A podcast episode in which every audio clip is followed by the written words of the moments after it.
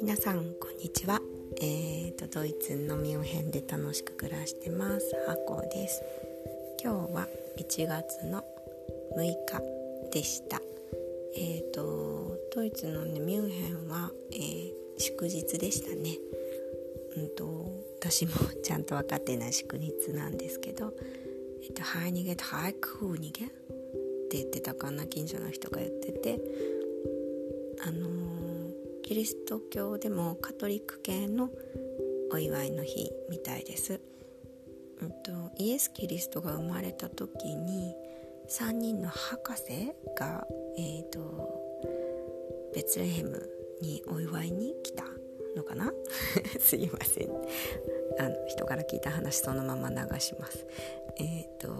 でそこで3人のその博士たちとともにイエス・キリストの誕生をお祝いしたのが1月の6日。でなのでイエス・キリストの誕生を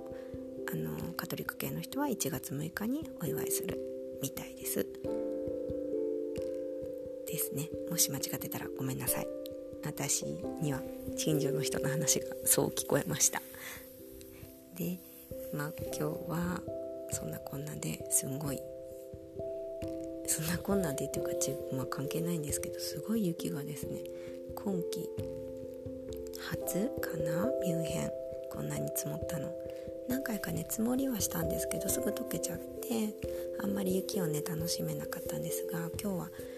1 0センチか1 5センチぐらい積もったんじゃないのかな。結構足が埋まるくらい雪が積もってみんなそり遊びしたり雪だるま作ったり雪投げ合って遊んだり雪の中飛び込んだりしてました。うちの子たちも例に漏れず朝昼夕方と3回もね 外に出てくたくたになるまでね遊びました。で私もはいえー、あのスノーボードのウェアを主人と一緒に引っ張り出してで雪遊びあの子供をほったらかして3段のすごい大人より背が高いような、まあ、私よりは十分背が高いあの雪だるまを作って遊んじゃいました。ですね。まあそんなこんなでいっぱい遊んだ昼間なんですが我が家はですねちゃんとルーティンがありまして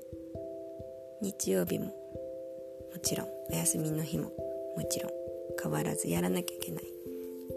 お約束が子供たちとあるんですね。でそれがあのバイオリンの練習とあとサッカーの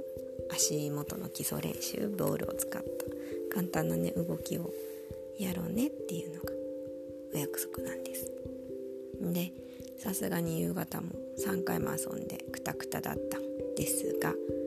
ちゃんとやることやろうと。で、まあ、長男と長女とバイオリン習ってるので2人バイオリンの練習をね始めてる時に私が夕食を作り始めたんですよね。なんかすごいバーンって物音が聞こえてあ譜面台かなんか倒したのかなって思ってたんですけどその後長男のすんごい泣き声が聞こえあなんかやらかしたんだなと思ったんですがまあ、こっちからは行かず様子を見てたんですよね。そしたら私のところに来ることもなくけどなんか泣き声がずっと聞こえるのでえー、なんかもうね8歳だし泣くのってあんまりないのでまあよ怪我しちゃったのかなと思ってちょっと様子見に行ったらまあ怪我ではなくバイオリンを落として壊してしまいました。もうね私ね楽器を20年近くまあ私はねクラリネットなんですけどやってるのでもうねクラリネットなんて落としたことないんです。習い始めた時にもう楽器はもう自分よりも大事なものぐらいに扱えと。転ぶようなことがあったらもう楽器をまず守って上に上げ自分が怪我をしろというぐらい大事にしろと教えられまして。で私自身もですね子どもたちに、まあ、うちはあの成長するからということもあってバイオリンはレレンタルで借りてるんですけどけどね借りてるものであってもあなたたちと同じだからねってあなたたちよりももしかしたら大事かもしれない。私がねこうやってあの自分より自分が転ぶ時は自分よりバイオリンクラリネットを大事にして転びなさいと習ったんだからそれくらいの気持ちでね大切にしてねって言ってね一番最初にバイオリンを背負わせて帰ってきたんですよね。それからねまだ1ヶ月半経ってません。まさかバイオリン落として壊すなんてってね私は本当にそれを見た瞬間はその子のバイオリンを見た瞬間も腹が立ったんですが多分ねあの 理性なかった頃の私だと「何してんの?」みたいな多分一発目となってたと思うんですよねけどまあね見ればわかるというか壊れたバイオリンを抱えて泣いている長男がいて何してんのかって分かりますから。うん。すっごいねかな私自身もね悲しかったですけど長男もね悲しい思いはしているのでじゃあこれをねどう持ってってあげようかなとこう一瞬思い。けどね伝えたいことは伝えないとこちらもねいけないのでまずはまあ冷静になりつつどうしてこうなったの？っていうふうなこと話すみません。こんな時間に LINE いただいてる。ねすいません。えー、わお。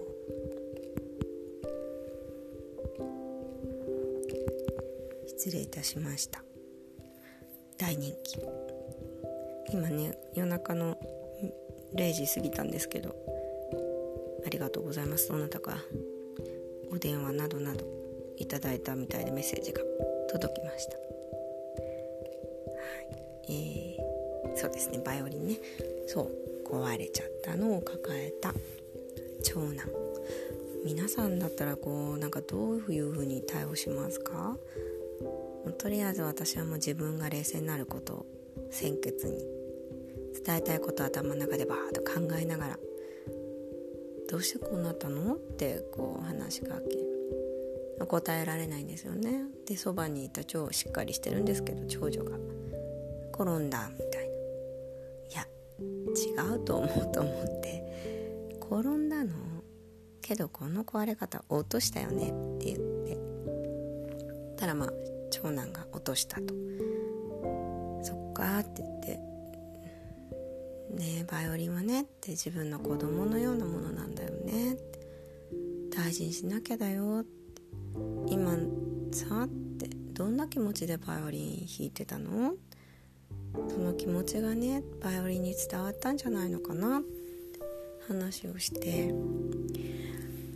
最近ねちょっとバイオリンの練習が嫌になってるんじゃないかなと思ってたんだよね？っていう話を少しして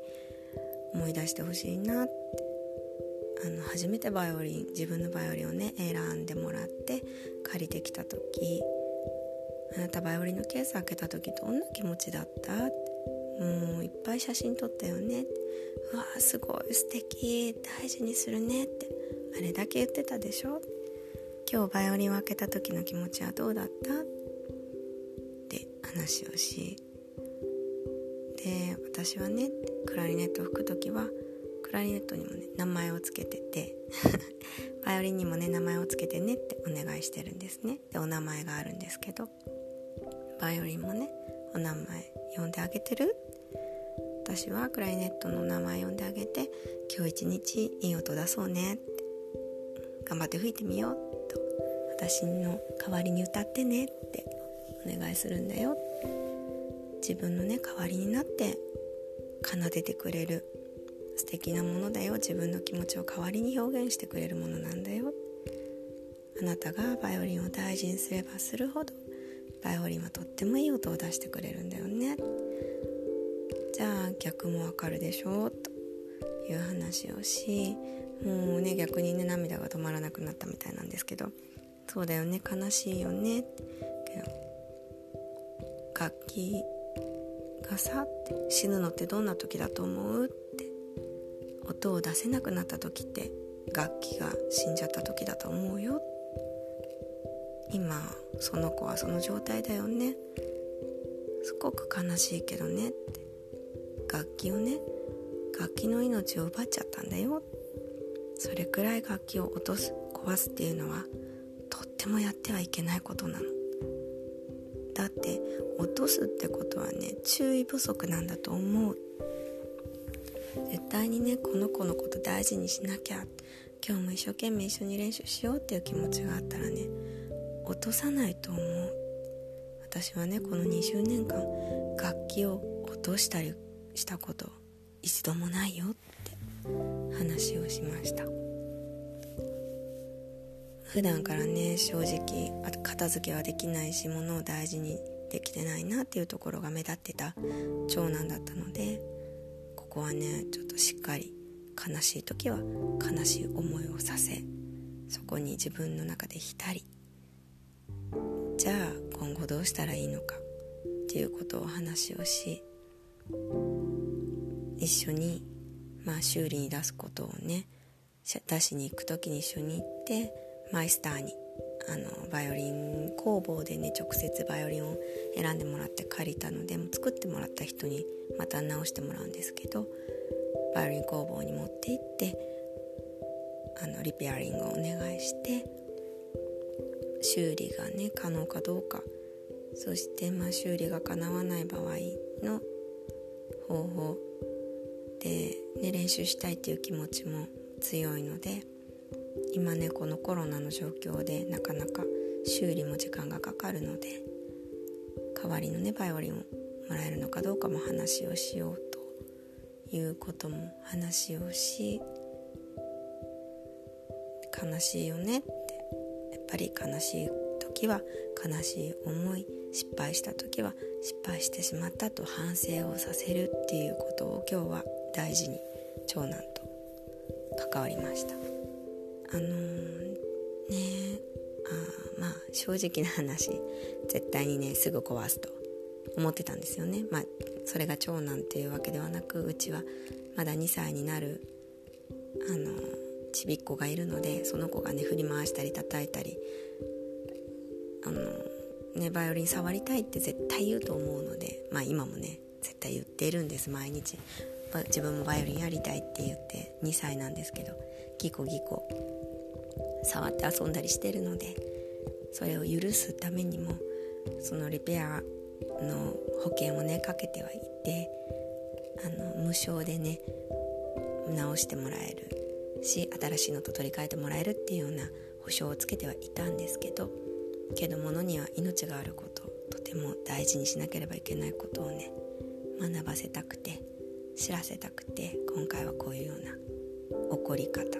をしました。ね。皆さんどうですかね。なんか今は物に命があるとかとても大切にする物を大事にするっていうのがなかなか伝えられない時代だなと常々思っています。命があるっていう考え方はやはり日本独特の考え方です。でここドイツも